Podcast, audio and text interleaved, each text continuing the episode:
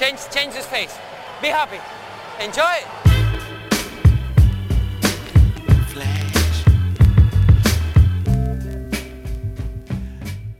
Está começando mais um episódio do podcast Dentro do Garrafão, podcast no qual a gente fala sobre tudo que está rolando no universo da NBA. Meu nome é Matheus Manes e junto comigo está Lucas Patti. E aí, Matheus, tranquilo?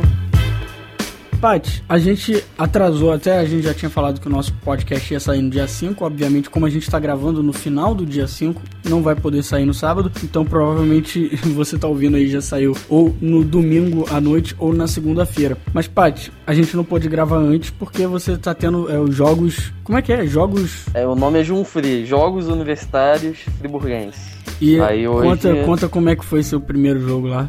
Meu primeiro jogo foi um tanto sem graça. É, foi contra a Estácio do Rio. Só que os caras não tinham um time propriamente dito. O jogo ficou nada mais, nada menos do que 95 a 8. Sendo que o cara, cara do que fez do outro time, o cara que fez, acho que ele fez uma bola de três, uma de dois, ele não, ele só veio aqui para Friburgo para disputar corrida e chamaram ele para jogar e o cara acabou que foi sextendo o time. Que beleza, hein? Mas é isso aí. Então, é, a gente tá gravando mais tarde hoje por uma boa causa. Porque Paty estava dando uma surra na Estácio do Rio. É. Hoje a gente está começando a pré-temporada do podcast do Garrafão. Quem acompanha a gente desde o início, desde o ano passado, desde setembro do ano passado, lembra que a pré-temporada é quando a gente vai passar por cada um dos 30 times da liga, dando uma olhada em o que, que deu errado na temporada passada e o que, que a gente pode esperar desse time, quais foram as mudanças né, para a próxima temporada, o que a gente pode esperar aí na temporada 2015-2016. E antes de começar, queria só falar algumas coisas que rolaram na semana rapidamente, porque isso realmente não é o foco desses episódios episódios. Mais notícias vocês vão ver acompanhar no, nas atividades do Facebook, quando voltar ao normal também nas próximas semanas. Mas só falando aí que o Marcelinho, né, o Huertas, do Barcelona, mais um brasileiro está entrando na liga, assinou um ano de contrato aí com os Angeles Lakers. Eu não sei o quanto disso é garantido ou não, mas provavelmente a gente vai ver um pouco do Marcelinho aí na NBA. Ou seja, mais um brasileiro, né, pai? É. Tem um monte de brasileiro. É, né? vai ser bom pro Lakers, né? Que Marcelinho aí, 32 anos já, não é um prigione da vida vida. Ele ainda tá bem novo, assim, em comparação, mas para os armadores que o time tem, né? Pegou clássico Clarkson num ano, o DeAngelo Russell esse ano. Agora vai ter um cara mais experiente aí pra... pra ajudar essa galera, né? É. E é um cara que passa a bola primeiro, diferente dos outros que. É, ele não pontua. Ele não pro, né? procura pontuar muito, né? Então é um jogador bom para se ter no banco. Isso. O Mutombo teve, vai ter o número dele aposentado pelo Atlanta numa cerimônia em novembro, foi anunciado agora essa semana. E o Daryl Dawkins, Chocolate Thunder. Isso, ou Double D é, faleceu na outra semana, né? Duas semanas atrás, no dia 27 de agosto. Felizmente, né? Com 58 anos só. Cara é. que por pouco não foi campeão com aquele time do, de, de Detroit do, da década de 80, né? Que acabou sendo campeão 88, e foi... 89, né? É, ele saiu da, da equipe antes, né? Isso, e só fez 14 jogos. É, o cara que tava, tava passando já por muitas dificuldades para se manter em quadra, né? Muito, muito tempo machucado ao longo do, dos últimos anos da carreira dele. E acabou que no final, no ano que o Detroit foi campeão, ele foi liberado antes da, do, do fim da temporada. Mas vamos então começar de fato a nossa pré-temporada. Como é que vai funcionar isso? Cada episódio nós vamos falar de quatro times, até que um último episódio, um episódio especial, dando um, um review assim do, do da pré-temporada inteira. Logo antes de começar a temporada da, da, NBA, a gente vai ter um episódio especial só com Cleveland Cavaliers e o Golden State Warriors. Hoje a gente começa então com a Conferência Leste e vamos da mesma forma para leste para oeste, começando de baixo, começando com aqueles piores times de cada conferência e subindo a tabela aí, falando de cada um dos times times, certo? Certíssimo. Vamos então, Paty? Vamos. Anthony, met by James. Carmelo Anthony with a bucket. That's why I said anytime I need a basket, I want the ball to go to Carmelo. He's just a, a weapon offensively qual foi o pior time da Conferência Leste na temporada 14-15? É um time que não era para ser, né? É o pior, né? Mas foi o New York Knicks, né? Que terminou em 15, né? O último. Quinto, obviamente, na divisão. E ganhou 17 jogos e perdeu 65. Muita, muito feio isso aí. Muito feio, né? Quase o contrário oh. do Golden State Warriors, né? É. Bem, vamos aí falar alguns pontos, né, que deram errado aí nessa temporada pro Knicks, que, né, tinham acabado de contratar o Phil Jackson como presidente até do, do basquete deles, para tentar ajudar, né, tirar o time dessa fossa aí, desse buraco que eles tinham se enfiado nesses últimos anos aí, né. Depois de uma temporada de sucesso na temporada 12 e 13, né, na, na seguinte, 13 e 14, foi uma grande decepção, né, a última também, né, evidente, 14 e 15 também foi terrível. Bem, o Phil Jackson aí, de fato, é uma mente campeã, né, na NBA, ganhou de tudo aí com um monte de, com Lakers e com Chicago, né, o Bulls, claro, do Jordan. É, fez muitas mudanças que foram recebidas com certo receio, assim, né, o pessoal ficou na dúvida, mas todos esperavam que um ano um pouco melhor pro Knicks, né? Quem sabe até uma vaga nos playoffs, só que não deu. não só não deu, né? O que aconteceu foi realmente o pior ano da, da franquia do Knicks na NBA. Foi terrível, como você falou, 17 vitórias é um número ridículo para uma franquia que sonhava em, em, em, playoff, né? O Carmelo jogou o menor número de partidas da carreira dele e yeah. também tiveram aquelas trocas inexplicáveis durante a temporada, né? Com o J.R. Smith e o Shumpert indo embora, essencialmente por uma escolha tardia de segundo round, sabe? Mais três jogadores de fundo de banco. E você olha para uma troca dessa, não, não, não vê vantagem, né? Não, não, não Tudo dá. bem que você quisesse talvez se livrar do J.R. Smith e do Champers, mas pelo amor de Deus, por nada é complicado, né? E para piorar ainda, quando estava se aproximando do final da temporada, o Knicks conseguiu vencer algumas partidas para deixar o Minnesota com o menor número de vitórias, né? E consequentemente, isso fez com que eles perdessem a primeira escolha do draft. Talvez se não ganhasse aquelas, aquelas últimas partidas no final da temporada aí, quem estaria levando o Carl Anthony Towns para casa teria sido o Knicks e não o Minnesota, né? Isso tudo só para fechar, assim, eles foram o segundo e o terceiro pior time ofensivamente e defensivamente na temporada passada, ou seja, é difícil apontar o que, que deu certo para eles. Né? Bem, o time aí teve algumas saídas, né, e entradas no elenco, aí saíram o Quincy Ace, Cole Aldrich, o Barriani, o Shane Larkin, o Jason Smith e Alex Stivez também saíram aí do time, né? Aí entrou alguns caras aí que vão tentar aí levantar esse time, que foi o Porzingis, né, que veio da escolha do draft, o Jalen Grant do também do draft, Aaron Afalo, o Tanazes Antetokounmpo, o Rubin Lopes, o Kevin Serafin, o Vujacic, Kyle O'Quinn, e o Derek Williams vão tentar reerguer esse time aí que tem. que praticamente só sobrou o Carmelo, né? Da temporada anterior e os quinta escolha de banco. Uma galerinha de baixo. E também o Calderon. Isso. Bem, e o que, que a gente espera então para a temporada 2015-2016 pro Knicks? Primeiro, né, que eles estão com um time muito melhor do que ano passado. Eu acho que não tem nem dúvida, né? No papel você vê isso com facilidade. O Carmelo também deve voltar a jogar 100% e só isso já vai ser o suficiente, pelo menos, para uma temporada melhor ofensivamente né? E do lado defensivo da quadra, entrando aí o Robin Lopes e o Aaron Aflalo, já são dois jogadores que vão ajudar muito o time desse lado da quadra, que vai voltar agora também ter como objetivo uma vaga nos playoffs, né? E agora tem um time que talvez consiga chegar lá. E, mas assim, mesmo no leste, vai ser difícil com esse elenco da maneira como, como está no momento, né? Mas aí o Phil Jackson vai ter bastante tempo até depois do All-Star Game aí para conseguir novas aquisições e orquestrar as mudanças certas no meio da temporada para conseguir talvez se qualificar aí para os playoffs. Como a gente viu no final da temporada passada, vários times realmente só arrancaram para brigar por playoff, como o próprio Boston Celtics, depois do All-Star Game. Então tem bastante tempo para você, no leste pelo menos, né? Tem bastante tempo para você tentar fazer mudanças, experimentar os jogadores e, e, e por aí vai, né? É, tendo o Carmelo aí 100% também, né? É, se Carmelo jogar 70 jogos na temporada já vai ser o suficiente para, pô, pelo menos eles serem bem melhores do que foi ano passado, né? Eu, assim, eu não acho que chega playoff não, mas se não. chegar vai ser oitavo, sétima posição. A não ser que eles consigam realmente alguma mudança é. grande, né, significativa no meio da temporada. E também, falando aí, como você falou, o Derrick Williams, o Kyle Loquin e até o, o, principalmente, vamos dizer, o Robin Lopes, é um time, são adições também que vão ajudar o Knicks a deixar de ser um dos piores melhores times em rebote, né? E também arremesso, né? Porque você botando a Flalo aí do lado, voltando o Carmelo, o time já, pô, vai pelo menos melhorar um pouco, porque em ambos eles foram horríveis, horríveis. Tipo, eu acho que foram segundo ou terceiro pior time em rebotes e o segundo ou terceiro pior em arremessos também. Então, era um time que era ruim em todos, de todas as formas possíveis, assim, em quadra. É. E, Paty, motivo pra gente ficar de olho nessa equipe do Knicks ao longo da temporada? É, tem o cara aí que eles pegaram no draft, né? O Kristaps Porzingis e o, também tem o Jerian Grant. São dois jogadores aí com muito potencial para levar essa franquia adiante, né? E que devem ter dificuldade principalmente no início da temporada, né? Mas que podem se tornar jogadores importantes, que são calouros, né?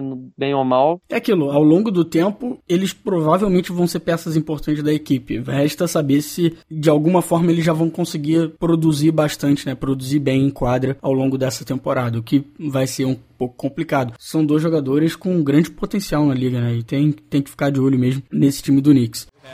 Shane Larkin, but nobody is having the effect that Nerlens Noel has had. He's running the floor. Oh, and he's fouled as well. Nerlens Noel. I think already it's safe to say, Malik, having a career game. A career game, man. Bem, vamos falar agora do Philadelphia 76ers, né, que é o segundo pior time aí. Ficou em 14 no da conferência e quarto na divisão, com 18 vitórias e 64 derrotas. Uma mais aí que o... Que o Knicks. É, conseguiu se safar um pouquinho. Tá, tá, tá complicado, né, o lado deles lá faz tempo. É o time que a gente sempre fala, né? Porque passando aqui para a parte do, do que deu errado, na verdade nem tanto deu errado assim, né? Porque tem aquele plano, né? Do Sam Hink, que é o GM deles, para realmente um time que não tá se preocupando em ganhar nesse momento, para se desenvolver, desenvolver seus jovens, para conseguir escolhas no draft. Então esse plano do Sam Hink é a desculpa para o Philadelphia dizer que nada deu errado na temporada. Né? O time continuou se desenvolvendo. A gente viu aí o Nerlens Loel tendo uma ótima temporada, já sendo um dos melhores melhores defensores da liga logo de cara, né? Sendo calouro ainda. Mas são poucos os outros jogadores do 76ers que teriam oportunidade para jogar em qualquer outro time da NBA, né? Então também eles já não têm uma base grande de jovens para o futuro. Na verdade, acabam sendo uns quatro ou cinco ali que realmente vão ter espaço na liga daqui para frente, né? Ah, sim.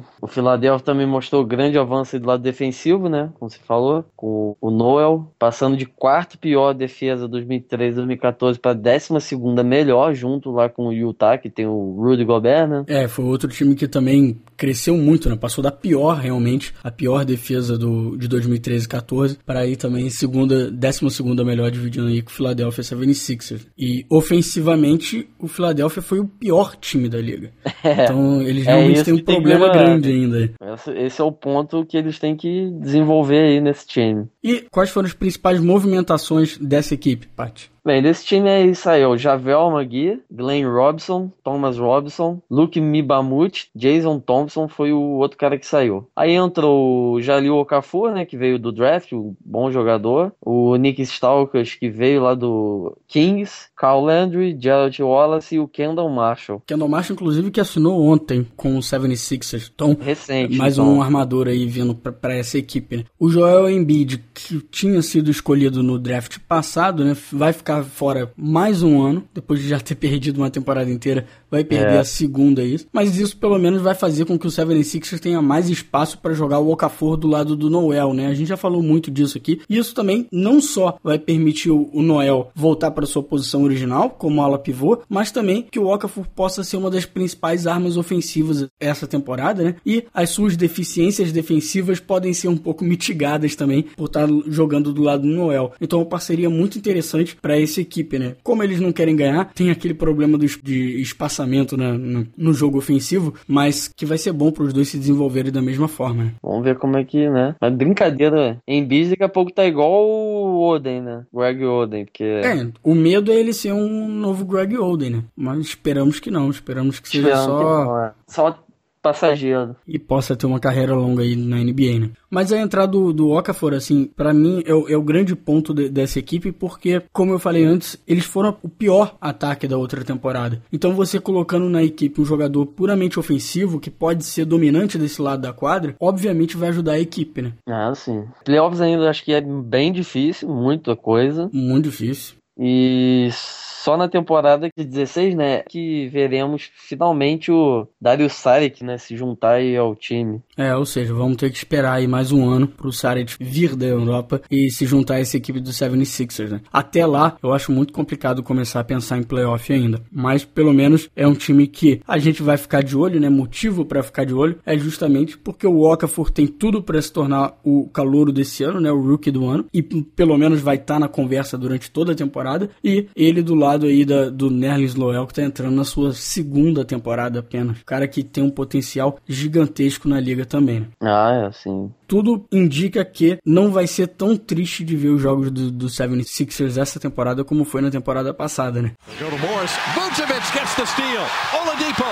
The defender is there, Knight. Victor off balance, but he still put it in. How in the world did he get that one to go down? I don't know. Bem, vamos agora aí pro nosso terceiro pior time, né? No caso, é o Orlando Magic, que vai até jogar contra o Flamengo aqui dia 19 de, de outubro. Estarei lá. No ano passado eles ficaram em 13 terceiro né, na conferência, quinto na divisão, com 25 vitórias e 57 derrotas. Né? O Orlando não conseguiu uma melhora significativa em números de vitórias e tanto ofensivamente quanto defensivamente a equipe não conseguiu as melhorias que imaginava que fosse acontecer. Né? O Magic ter, terminou a temporada com o quarto pior ataque da liga e a sexta pior defesa. O Orlando ele tem jogadores com potencial para serem tão bons ofensivamente quanto defensivamente, mas mas ainda tem problemas sérios de espaço no ataque por conta de ambos os seus armadores titulares, né? O Alfred Payton e o Vitor Oladipo não serem bons arremessadores de três pontos. E mesmo o Vucevic, que tem um bom arremessador, um bom arremesso né, de média distância, ele não costuma sair do garrafão também. Então fica muito aglomerado ali o jogo, muito complicado de arrumar espaço no ataque. Né? E o time tem ótimos jogadores ofensivos que ainda não, não encontraram maneiras de serem eficientes jogando juntos. Bem, falando em trocas, né, movimentação aí do time, saíram Kyle Quinn, né, que a gente falou que foi pro Knicks, né? O Luke Rino também saiu e o Maurice Harkless. E entrou aí o Mário Rezone, que veio do Barcelona e que jogava com o Huertas, né? Que foi pro Lakers. Shabazz Napier, Jason Smith e o CJ Watson aí também chegou aí pra dar uma moral nesse time. Eu acho que as grandes, as duas grandes adições dessa equipe, né? Ou pelo menos as duas mais importantes, são do Mário Rezone, vindo aí no draft, e o Scott Skiles, que passou a ser um novo técnico da equipe, né? O Rezone vai trazer uma ameaça de perímetro que o time tanto precisa, se a gente tá falando que falta espaço, é o Rezone que pode ajudar a, a criar esse espaço, né? Né, no jogo ofensivo do Magic. E até de uma maneira um pouco menos impactante, mas o CJ Watson também pode ajudar a criar esse espaço. E o Scott Skiles é um técnico daquele estilo casca grossa que vai ajudar essa equipe que é muito jovem ainda a criar uma disciplina e se desenvolver nos próximos anos. É muito difícil, cara, imaginar o Scott Skiles sendo o técnico pro futuro dessa franquia, sabe? Técnico que depois que todo mundo se desenvolver, é ele que vai levar esse time a brigar por título de conferência e tal. Mas para agora, para ajudar essa galera se desenvolver, ele é uma ótima escolha, pelo menos aí para os próximos anos, né, para as próximas temporadas do, do, do, Orlando. Ah, é, tem que ter um cara aí para né, resolver um, o time, né, que, pô... É, porque desde que o, o Stan Van Gundy saiu daquele time que tinha ainda o Dwight Howard, uhum. desde aquela época, eles ainda não, eles não tinham tido um técnico de verdade, era uma molecada que, que não jogou ainda sob o comando de alguém sério, vamos dizer. Aham. Uhum. Bem, o Oladipo, o Hells, Peyton, Vucevic e Gordon, né? Todos devem mostrar aí um grande progresso nessa próxima temporada aí, né? E esse time deve ser um time que vai vencer alguns jogos a mais do que, né, temporada passada que ganhou só 25, né? Apesar de playoffs ainda parecer, né, complicado, né? Não acho que chega não. É, eu imaginaria que no máximo assim esse time deve ir lá e vencer uns 33, 34 jogos assim. É, ganhar uns, sei lá, 10 jogos a mais que seja. É, eu acho que 10 já é até demais, né? Seria por aí, talvez uns 7 ou 8 jogos a mais. E o motivo para ficar de olho é, obviamente, né, essa molecada do time. Principalmente o Oladipo, que é um dos dois jogadores que mais se destacaram daquele draft de 2013, o outro sendo o Rudy Gobert, né, que você tinha até falado antes. Isso. Porque ano passado ele mostrou mais avanços ainda e tem tudo para ter mais uma ótima temporada, mais uma temporada de evolução no seu jogo, né? E o outro, obviamente, é o Rezonia, né? Que é o cara desse draft que realmente tem o potencial para ser uma estrela da liga, na liga. E por mais que seja uma temporada de poucas aspirações para essa equipe do Orlando, no mínimo vai ser divertido de assistir essa, essa galerinha nova da NBA, né? Ah, é. E o bom de entrar num times assim ruim é que o cara já amadurece, né, um pouco mais rápido. Não começa num time já que ganha tudo, né? O cara ganha a responsabilidade, né, de carregar um cadinho o time. Ele vai ganhar experiência em quadra, né? É, exatamente. Isso aí, quer falar mais alguma coisa do Orlando? Que o Orlando vai, eu espero que perca pro Flamengo, né? Wade fires topside, way wide, rebound, hustle down by Reggie. Reggie Jackson to the rim, lays it up, lays it in. Pistons win. Pistons win. What a comeback. Bem, próximo aí é o Detroit Pistons, ficou em 12 na conferência, quinto na divisão. Aí o time passou a barreira das 30 vitórias, né? Ganhou 32, perdeu 50. Muitas coisas não deram certo, né? Mas não é à toa que eles estão lá embaixo, né? O Steven Gandhi aí assumiu a equipe como técnico e general manager, né? Na temporada passada, acumulando aí mais de um carro. E muitos achavam que isso seria o suficiente para o time de Detroit brigar pelo menos por uma vaguinha lá no, nos playoffs, né? Mas, né, isso não, não aconteceu evidentemente. A equipe teve um péssimo início com todos, com todos os mesmos né, problemas envolvendo os três pivôs da equipe que já vimos na temporada anterior a essa. É, que é aquele negócio, né? Você tá. Você tem três pivôs, dois ala pivôs e um pivô no, é. numa equipe que deveriam ser titulares, né? Que era o Josh Smith na época, que era o jogador mais bem pago desse time do Detroit Pistons, o Andre Drummond e o Greg Monroe. Né? E quando o Josh Smith foi liberado pela equipe no meio da temporada, né? Surpreendentemente, aquele parecia realmente ser um time que estava desistindo desistindo dos playoffs, desistindo de vencer, né? E já começar a pensar na temporada que vem, pensar no draft. No entanto, foi justamente essa alteração que fez com que o Detroit finalmente começasse a vencer, né? E teve ótimas sequências de vitórias, impulsionadas por um Greg Monroe muito mais ativo ofensivamente e o Brandon James jogando excelentemente bem assim, inclusive com um jogo de 21 assistências numa partida que foi o recorde da temporada passada, mas isso acabou não durando muito tempo, né, pai? Não, não dá, né?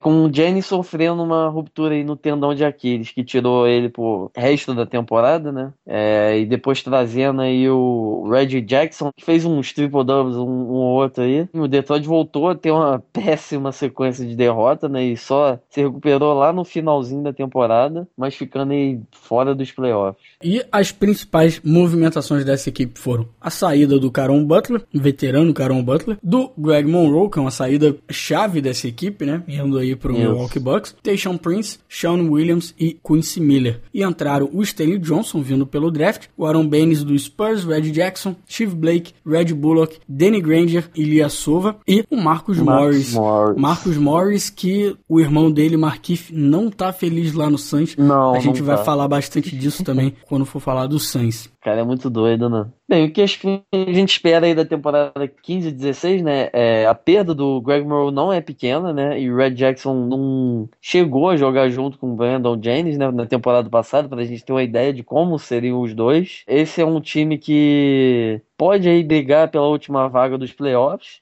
lá no oitavo mas que terá que passar por um período de adaptação aí, o que não parece ter todas as peças necessárias aí para conseguir chegar nessa oitava vaga aí. É, tem que ver, né, se a mescla aí do, do Red Jackson com o Brandon James vai funcionar mesmo, né? E se não funcionar, como o Stan Van Gundy obviamente quer, existe então a possibilidade de um dos dois, provavelmente o James, ser trocado no meio da temporada. Então, o Detroit é um time que é para ficar de olho mesmo, mas provavelmente vai ter, vão ter alterações no meio da temporada. Ah, não, sim. A saída do Greg Monroe deve, no entanto, acabar sendo boa, né, pro André Drummond, que terá mais espaço na equipe para continuar desenvolvendo aí seu post-up, né? Ele já é um dos melhores melhores, se não o melhor reboteiro ofensivo da NBA aí. E bem possivelmente se tornar um All-Star já nessa temporada. E aquilo, né? Se ele se tornar um All-Star, se ele realmente estiver jogando nesse nível, com mais um Red Jackson da vida ou um Brandon Jennings jogando em alto nível também, aí sim pode ser o que vai impulsionar essa equipe para pegar aquelas últimas vagazinhas do, dos playoffs. E motivo para ficar de olho nessa equipe é, obviamente, o Stanley Johnson que foi escolhido quando muitos acreditavam que o Detroit tinha que ter escolhido o Justin Winslow, né, que acabou caindo lá para a 11 primeira escolha. Mas é. na Summer League foi o Stanley Johnson que brilhou. Ficou claro que o Johnson pode ter um impacto positivo logo nessa temporada e é com certeza um dos nomes que vão ser jogados em discussões de calor do ano também, né? Um jogador que tem um potencial muito grande, super atlético, com certeza vai ter espaço para jogar também nesse tipo de time do Detroit, né? Eu acho que nesse, nesse ano, questão de calor do ano, acho que vai desde 2012, 13, não tem tanta gente que, né, disputa de calor do ano, né? É, eu acho que ano, ano passado, passado foi... o Higgins foi desde o primeiro jogo já o melhor calor. No início até o Jabari Parker tava bem antes de se machucar, né? É, Mas tem... logo depois, tipo, no, no, meio da temporada foi que finalmente o, o Clarkson começou a jogar bastante, o Nerlens Noel começou a jogar bastante, o Mirotic, pô, quase roubou aí a vaga no é, finalzinho. Teve um período aí forte. É, o Mirotic, o final da temporada dele foi fantástico. Mas tirando isso, realmente não eram muitos nomes, né? E na temporada anterior era o Oladipo, Michael Carter Williams só. Eu acho que nessa temporada agora, se não tivesse machucado também, seria o Randall, né? Também poderia ser o, o Embiid, mas o Embiid já, tá, já estaria fora mesmo. Sim. O Randall jogou aí 5 minutos, rompeu o joelho. Vamos ver agora, né? Nesse ano eu acho que realmente tem mais nomes, assim, que podem ter impacto maior. Olha, eu vou te dizer, Matheus, acho que aqueles 14 nomes que a gente falou dali, muita gente vai ser citada essa temporada. É, eu acho que dali, cara, uns seis pelo menos vão, tá, vão, ser citados. A gente vai assim. ver mais, que é bastante gente aí que, que tá vindo forte. Antes de terminar esse episódio de hoje, queria comentar só o Glauber mandou um e-mail pra gente quer dizer, mandou uma mensagem no Facebook, né? Já que a gente estava falando de podcasts históricos, né? Ele pediu pra gente fazer uns recaps, relembrar, né, os drafts antigos, né? Quais jogadores seriam selecionados hoje, o impacto que eles teriam na liga, etc. E é um tema excelente, como eu falei com ele pelo próprio Facebook, mas que por enquanto a gente não vai ter como fazer por conta dessa nossa pré-temporada. Ao longo da temporada, se tiver tempo, se a gente acabar isso aqui um pouco mais cedo, se tiver podcast extra, ou então na, no próximo período, próximo hiato que a gente tiver aí no meio, para realmente ter tempo de falar de um pouco mais da história da liga, esse é um tema com certeza que vai aparecer aqui algumas vezes, possivelmente. Então, Glauber, muito obrigado por ter entrado em contato com a gente, obrigado por estar acompanhando o podcast também. E se você quiser quiser entrar em contato com a gente também, pode mandar um e-mail em contato arroba dentro do garrafão.com.br ou no nosso site dentro do garrafão.com.br. Tem lá as postagens, né? Cada uma das postagens você pode deixar seu comentário ou, como o Glauber fez, pode mandar uma mensagem também para nossa página do Facebook, facebook.com barra dentro do garrafão. Certo, Paty? Certíssimo. No próximo episódio, então, a gente continua a nossa pré-temporada falando de cada um dos 30 times da liga, começando então pelo Charlotte Hornets, depois passando por Miami, Indiana e o Brooklyn Nets. Tudo certo. Maybe this thing's fiendish, the fiends will fly. I'm a genius, yeah. my jeans are shot at heat rock, huh? Mama raised me well, but seed pops at 3 o'clock. Yeah. He locked the freeze box and turned on CL Smooth and Pete Rock and put it yeah. on repeat while I walk for three blocks. Same three blocks I beat for 10 years, attempting yeah. to shift my speed to fifth gear. My career is close, it's what I fear the most. Will I hear my own folks when they clear the smoke? I feel fearless, but feel the pulse of hip hop. My nature is treacherous, toxic, Vin Rock, huh?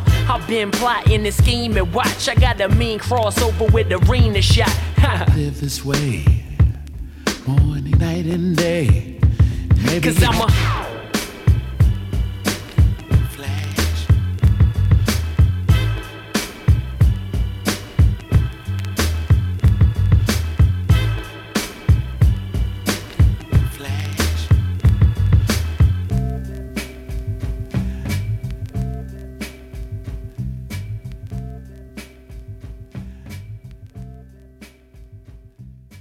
pessoalzinho do Canadá tá perdendo Copa América. Mas eles ganharam, foi ontem, não foi? Ganharam um jogo. Ou foi hoje? Não sei. Eles ganharam até o Stauskas fez 20 pontos, sei lá. Eu tô vendo aqui o primeiro jogo, eles fizeram 87 94 Argentina. Aí o time tem o Sacre, né? Dwight Power, Olinick, Bennett. Pô, o argentino, escola. Escola fez tipo Escola 30 fez 35. pontos. 35, caralho. É. Absurdo. E o Galinari também começou Euro, Eurobasket agora, né? Aham. O Galinari fez 33 pontos, mano. Quase, não, eu acho que ele errou dois arremessos, sei lá. Hum, Não, errou um arremesso, é isso? caramba. Mas ainda assim perdeu.